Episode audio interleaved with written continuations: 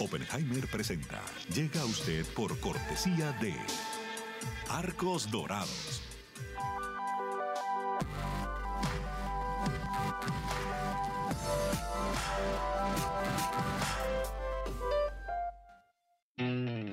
UAD es más que una universidad. Es vivir una experiencia única de aprendizaje. Es tu tiempo de vivir. UAD Experience. ¿Sabías que según un estudio de la Universidad de Oxford, casi la mitad de los trabajos actuales podrían dejar de existir en 10 años? La inteligencia artificial llegó para quedarse. ¿Cómo te va a afectar la automatización? ¿Cuáles son los trabajos del futuro? Andrés Oppenheimer te lo cuenta en su nuevo libro, Sálvese quien pueda. Y no te quedes atrás. Encuéntralo en librerías.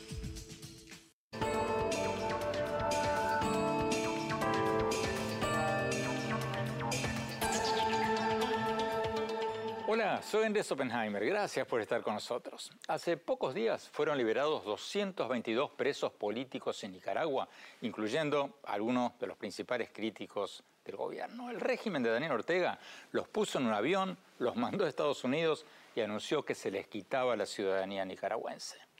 Y ahora hay muchas preguntas. ¿Hubo una negociación con Washington? ¿Hay posibilidades de un retorno a la democracia en Nicaragua? Hoy le vamos a preguntar todo eso y mucho más a una figura que conoce a Daniel Ortega como muy pocos, su hermano, el ex comandante sandinista general retirado Humberto Ortega. Humberto Ortega fue el fundador del Ejército Popular Sandinista, fue ministro de Defensa durante el gobierno de su hermano, después de que los sandinistas derrotaron al régimen de Anastasio Somoza y tomaron el poder en 1979. Muchos consideran que fue el principal estratega militar y político del gobierno sandinista de los años 80. En años recientes estaba distanciado de su hermano. Humberto Ortega había criticado las violaciones a los derechos humanos del régimen de Daniel Ortega tras las protestas masivas del 2018 que dejaron más de 300 muertos. Pero ahora, hace pocas semanas, en diciembre, los dos hermanos se volvieron a ver. El presidente o el dictador lo fue a visitar a su casa, a Humberto Ortega, y hablaron en privado durante largo tiempo. ¿De qué hablaron? ¿Qué sabe Humberto Ortega de los planes de su hermano? Se lo vamos a preguntar ya mismo. Y después vamos a hablar con Félix Maradiaga, uno de los cinco ex candidatos presidenciales presos que formaban parte del grupo de 222 presos que fueron liberados, expulsados del país y privados de su nacionalidad. Le vamos a preguntar cuál es su situación actual y qué van a hacer, qué van a hacer en el futuro. Y más tarde en el programa, en nuestro segmento habitual El Innovador de la Semana, vamos a hablar con Ignacio Parada, el fundador, presidente de BioElements, una empresa chilena que fabrica envoltorios biodegradables para reemplazar a las bolsitas de plástico, los empaques de plástico y de cartón que vemos todos los días en los supermercados. La empresa dice que sus productos se desintegran en menos de dos años contra los cientos de años que tardan en desintegrarse los empaques de plástico tradicionales. Bueno, empecemos con el tema de Nicaragua, con el tema de la liberación de los presos políticos de Nicaragua. Vamos con el hermano del dictador Daniel Ortega, el general retirado Humberto Ortega. Vamos a la entrevista. General retirado Ortega, muchas gracias por estar con nosotros. Antes de preguntarle por la liberación de los presos, cuéntenos por favor sobre su reunión, la reunión con su hermano, el presidente. La prensa nicaragüense reportó que ustedes estaban distanciados, pero que el presidente lo visitó durante tres horas en su casa. ¿Es cierto eso? Y si fue cierto, ¿cómo, cómo fue eso? Sí, es cierto. Fue en diciembre, el 23 de diciembre, y fue a raíz de que yo tuve un problema de insuficiencia cardíaca, que yo tengo esos padecimientos, pues. Y entonces a raíz de eso eh, me visitó. Teníamos eh, bastante tiempo de no vernos personalmente, bastantes años, aunque siempre pues hemos tenido comunicación. Entonces eh, estuvimos, eso es cierto, eso que, que usted dice. En esa reunión con su hermano, ¿le planteó usted la necesidad de liberar los presos políticos? En esta este, ocasión, el, fundamentalmente tratamos asuntos generales, pero no específicos. Quiero dejar, quiero aprovechar para señalar que él sabe pues perfectamente, tanto en mis pláticas privadas que he tenido siempre, como en mis documentos públicos, que yo he estado abogando siempre pues por la libertad de los presos políticos. Eso ya él lo tiene bien claro. Y creo pues que lo más importante, Andrés, es eh, aprovechar este momento que está, pues, hay de mucha atención a, a la situación de Nicaragua para tratar de dejar claro cómo interpreto yo lo que está pasando y qué es lo que tiene que, empujar uno, ¿no? Lo que estamos en la ruta de buscar una solución definitiva a esta crisis.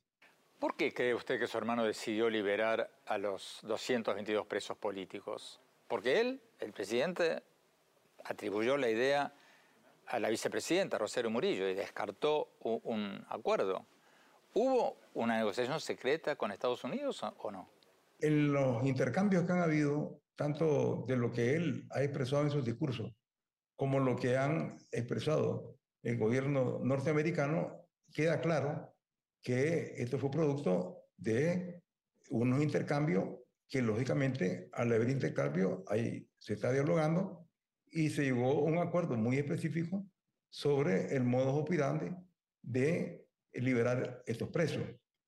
Entonces, eh, esto lo veo yo, lo, lo, aplaudo, lo veo como muy bueno en la ruta de buscar una mayor comunicación y diálogo entre el gobierno de Nicaragua y los Estados Unidos. Pero su hermano dice que fue una decisión unilateral de Nicaragua.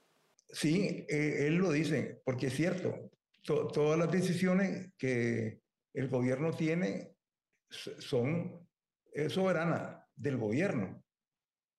Por ejemplo, cuando yo he conversado con Daniel en diferentes coyunturas problemáticas, desde la época de Reagan hasta el, hasta el 2018, cuando la crisis, que conversamos en esa situación dramática, eh, yo opinaba, pero la decisión soberana, ¿quién la tomaba? El presidente de la República.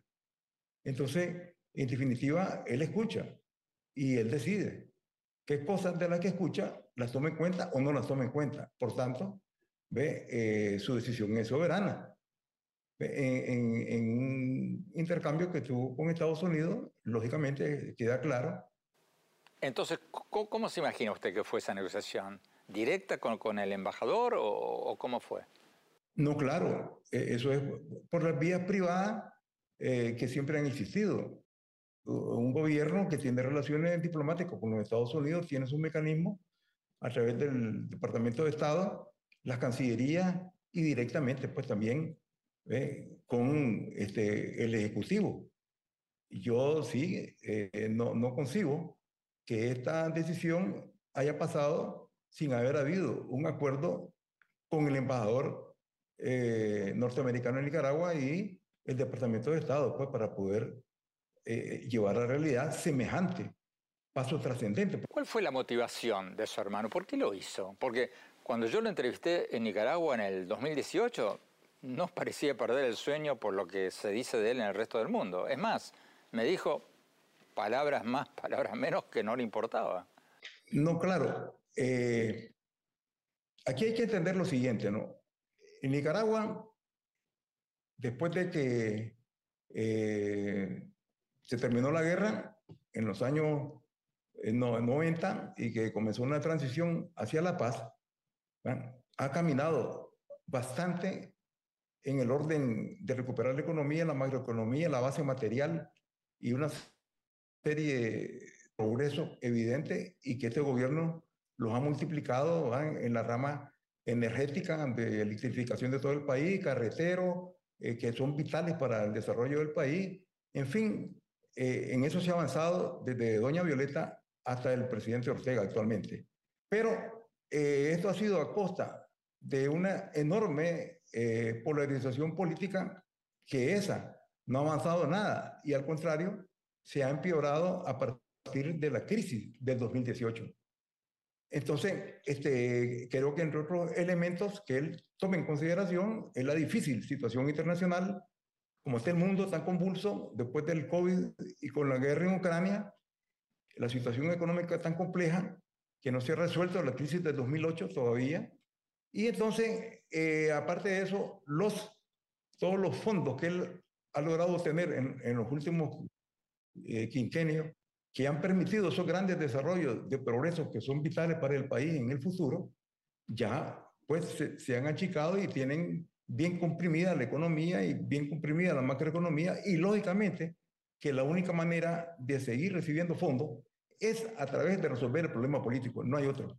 Porque los aliados del gobierno de Nicaragua, que tiene el gobierno, China o Rusia, no están actualmente, eh, aún y cuando lo quisieran, en, la, en las posibilidades de desembolso y apoyo que Nicaragua requiere. Tenemos que ir a un corte. Cuando volvamos, vamos a preguntarle al general retirado Humberto Ortega qué impacto va a tener el hecho de que el obispo Rolando Álvarez haya sido uno de los que se negó a subir al avión de los presos políticos expulsados del país y se quedó en Nicaragua. ¿El obispo va a ser una papa caliente para el gobierno de Daniel Ortega o, no? No se vayan, ya volvemos.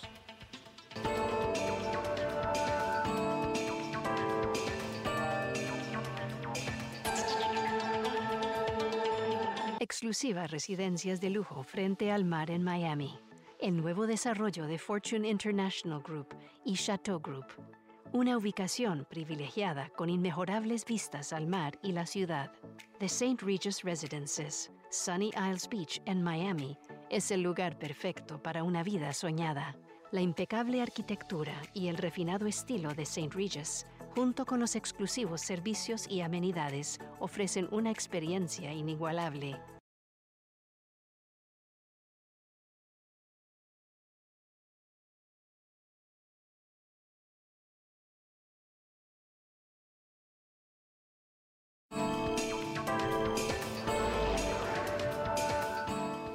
Gracias por seguir con nosotros. Estamos hablando con el general retirado Humberto Ortega, el hermano del presidente de Nicaragua, Daniel Ortega. Estamos hablando con él sobre la reciente liberación de los 222 presos políticos de Nicaragua, incluidos algunos de los principales precandidatos presidenciales de la oposición.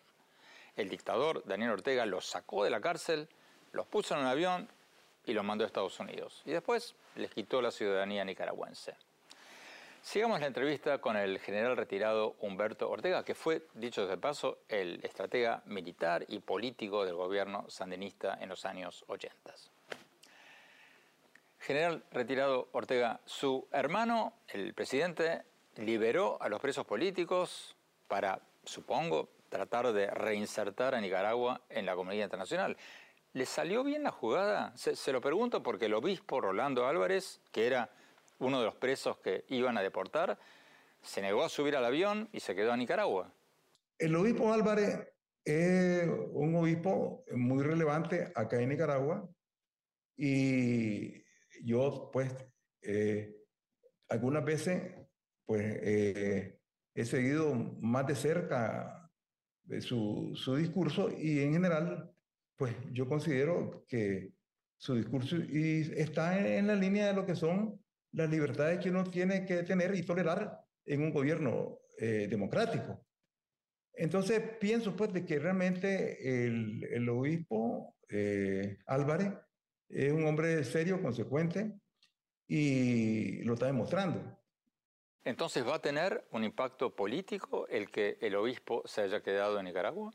Bueno, ya, ya, lo, está, ya lo está teniendo, ya lo está teniendo porque realmente el gobierno no quería que, que se quedara. Y, por eso fue que él responde de una manera tan precipitada y atropellando, pues, eh, la, la, ley, la metodología, los procedimientos técnicos, pues lo condenan, después de que ya lo habían metido en la modelo. Para mí es una, una cosa precipitada, creo que eh, quizás hizo, pues, al, al calor de, del malestar de que, pues, no se fue y querían que se fuera. Y entonces, eh, en lugar pues, de mantenerlo como estaba en todo caso, en casa por cárcel, pues eh, lo, lo mandan pues ya a, a prisión antes de condenarlo. Y, y ya rápidamente después rectifican esa, ese tecnicismo y, ya pues para... Pero eso, eso no es solución. Ahora esto ya ha venido con grandes repercusiones. Ya el Papa incluso abogó directamente por el, por el Álvarez y, y de diferentes partes del mundo está convocando pues una solidaridad la situación de Álvarez. Entonces yo creo que eso tiene que corregirlo el gobierno porque no le conviene ahondar un choque con el sentimiento cristiano de todos los cristianos de Nicaragua y de América Latina, que es muy cristiana y muy católica. Entonces, pienso que son las cosas que deben de corregirse a raíz de este trascendental hecho de haber dado un paso constructivo, positivo, de una u otra manera, liberando a estos presos, porque eso es lo que tenemos que aplaudir.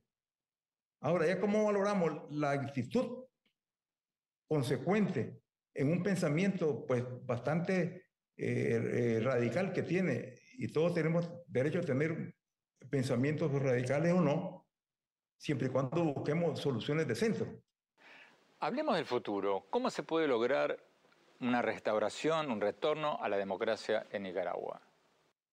En primer lugar, es frenar, terminar con la alta polarización política que existe particularmente en la clase política.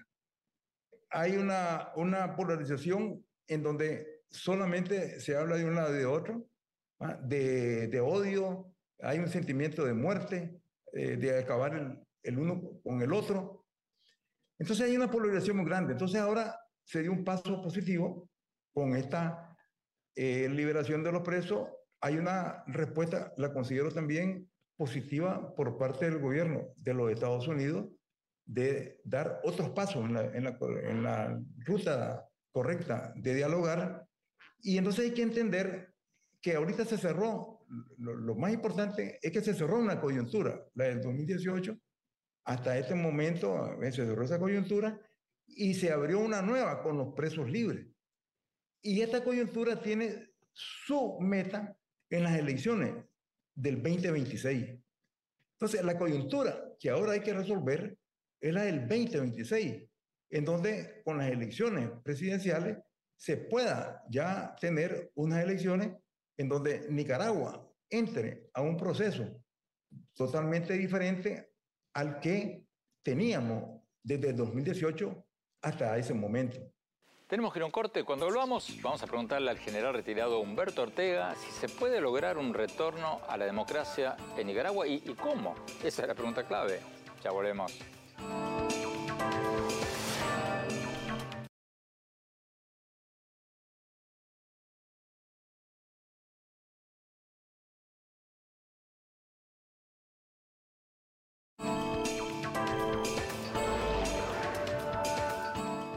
Por seguir con nosotros. Estamos hablando con el general retirado Humberto Ortega, el hermano del presidente Daniel Ortega, o del dictador Daniel Ortega, como querramos llamarlo, sobre la reciente liberación de los 222 presos políticos de Nicaragua, incluidos algunos de los principales precandidatos presidenciales de la oposición.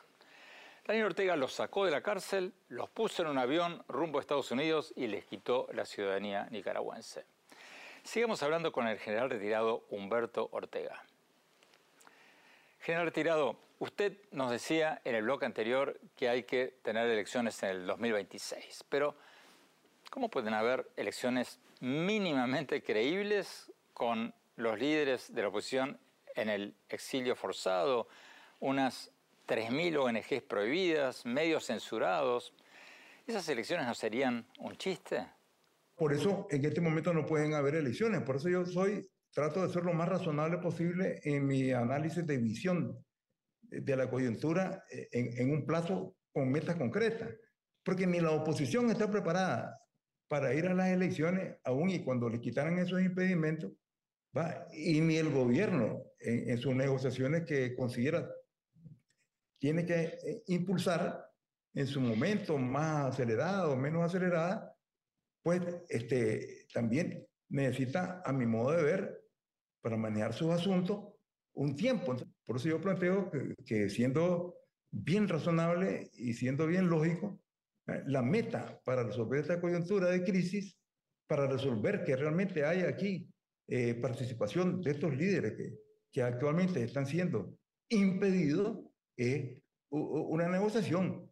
Y esa negociación va a ser complicada, dura y siempre con presiones de un lado y de otro.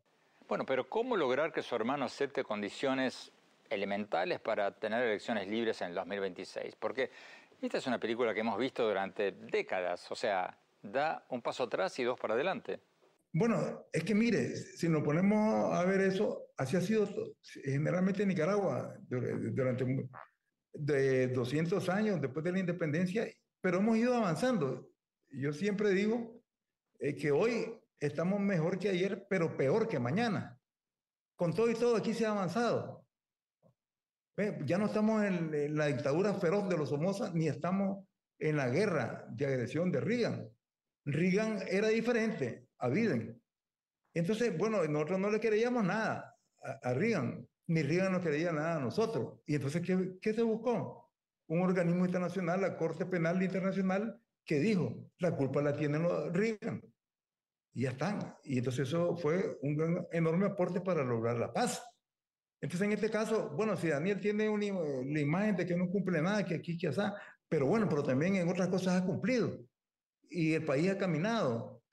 Entonces, no, podemos, por salir de un gobierno que no tiene credibilidad para algunos, porque también para otros, la, la, oposición no tiene credibilidad, porque está totalmente dividida. En fin, ¿entiende? Entonces, pienso pues de que ni modo, pues, eso es lo que hay. Es Daniel Ortega. Él toma sus decisiones soberanas, él, él escucha, igual los Estados Unidos escuchan y toman sus decisiones, igual la oposición tendrá que escuchar y tomar sus decisiones. Lo que sí yo no veo es que si no entramos a la ruta, ya, si no aprovechamos este momento y entramos a una ruta de verdad, de ir buscando vínculos, cómo negociando, cómo construyendo, cerrar esta coyuntura en el marco jurídico, constitucional, legal, que son las próximas elecciones del 2026, entonces aquí ya prácticamente iríamos a un total desastre de anarquía que no lo podría cubrir ni la oposición ni el actual partido de gobierno esa situación. Aquí solamente entre todos vamos a resolver esta situación. Tenemos grandes perspectivas de crecer más, de vencer la pobreza y, y vivir en reconciliación. General retirado Humberto Ortega, muchas gracias por esta entrevista. Tenemos que no corte. Cuando hablamos, vamos a hablar con Félix Maradiaga, uno de los precandidatos presidenciales opositores que formaba parte, que formó parte de este grupo de 222 presos políticos recientemente liberados en Nicaragua. No se vayan, ya volvemos.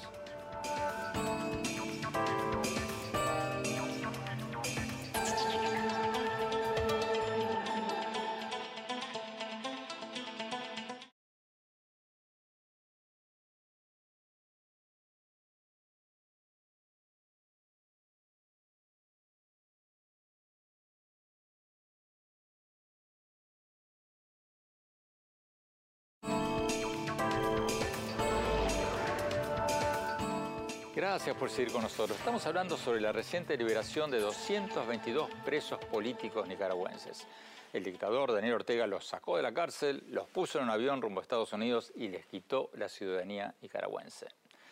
Vamos a hablar con Félix Maradiaga, uno de los cinco ex precandidatos presidenciales opositores que formaban parte del grupo, formaron parte del grupo de expulsados del país y privados de su ciudadanía.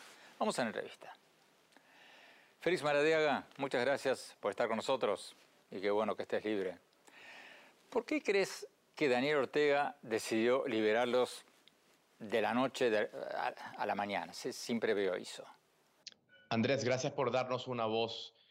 Creo que el régimen de Ortega se quedó sin opciones. A muchos de los presos políticos se nos, se nos había arrestado de distintas formas. Yo había estado previamente en casa por cárcel, es decir, en arresto domiciliario se me había intentado arrestar con una orden de captura en el año 2018. Estuve brevemente en el exilio y regresé a Nicaragua y eso fue el caso de muchos otros, también de los secuestrados. Y a, pesar de toda esa presión, a pesar de que muchos fuimos golpeados, a pesar de los asesinatos, de las amenazas, nos quedamos en Nicaragua tratando de impulsar una reforma democrática en el país y al no podernos callar, la única opción que les quedó fue eh, desterrarnos, eh, una, una opción que yo solamente puedo describir como arbitraria. Tú fuiste uno de los cinco precandidatos presidenciales que fuiste arrestado poco antes de las elecciones del año pasado. ¿Hubo preaviso o, o tu arresto fue una sorpresa total? No tenía ningún preaviso, pero observando la gravísima situación que existe en el país y que naturalmente se, manifestaba desde, desde muchos años antes, eh, sabía que podía pasar eso o incluso algo peor. ¿Cuál es tu situación ahora? Porque la dictadura de Nicaragua les quitó la nacionalidad a todos ustedes, a los 222. ¿Cuál es tu, tu situación legal y la de todos ustedes? Efectivamente, efectivamente, Andrés, es una situación extraña, en primer lugar agridulce, porque después de más de 600 días, 612 días de secuestro en, una, en unas circunstancias sumamente duras de total aislamiento, finalmente podemos abrazar a nuestra familia. Yo había eh, sido eh, eh, excluido de la posibilidad total de viajar fuera de Nicaragua desde hace varios años la última vez que había visto a mi, a mi hija tenía cinco años de edad, la logro abrazar ahora que ha cumplido nueve años de edad. Te puedes imaginar eh, lo difícil por un lado de esa exclusión, pero luego lo maravilloso que es abrazar a mi esposa Berta, a mi madre, a mi hija Alejandra, pero por otro lado es una libertad incompleta porque hemos sido desterrados. Eh, solo se puede vivir la libertad cuando se vive en el país que uno ama y mi país que, que el que amo es Nicaragua. Recién Entrevistamos a Humberto Ortega, el hermano del presidente, que nos decía que hay que buscar una solución negociada para celebrar elecciones en el 2026. ¿Qué dicen ustedes? Bueno, esa ha sido nuestra propuesta siempre. Nosotros hemos creído de forma irrenunciable en que la salida a la crisis de Nicaragua, que afecta incluso a los propios partidarios de Ortega, eh, la solución está por la vía democrática, por la vía institucional, en el marco del derecho internacional, en el marco del respeto a los derechos humanos y parte de esa salida para los nicaragüenses son elecciones libres y transparentes. Pero también hay que recordar que en el país están todavía secuestrados más de 39 hermanos nicaragüenses, incluyendo eh, Monseñor Álvarez, que está en una situación este, eh, similar eh, a la que pasaron más de las 220 personas que habíamos salido. Es decir, Nicaragua no puede pensar en una transición que no pase, primero porque en el país no exista ni una sola persona presa política. ¿Y las elecciones previstas para el año 2026, te parece esa una fecha adecuada? Me parece una fecha demasiado larga. Nuestro planteamiento siempre fue el de elecciones adelantadas, en tanto las elecciones del año 2016 y 2021 no han sido reconocidas por la comunidad internacional. Pero no me quisiera adelantar a las negociaciones que no existen en este momento, pero el planteamiento colectivo de las distintas organizaciones democráticas en el país es que tenemos que buscar una solución a la urgente crisis del país que no espere hasta el año 2026. Esa es nuestra posición colectiva. Félix Maradiaga, muchísimas gracias por tu tiempo. Tenemos que ir a un corte. Cuando hablamos, vamos a nuestro segmento habitual, El Innovador de la Semana. No se vayan, va a estar bueno.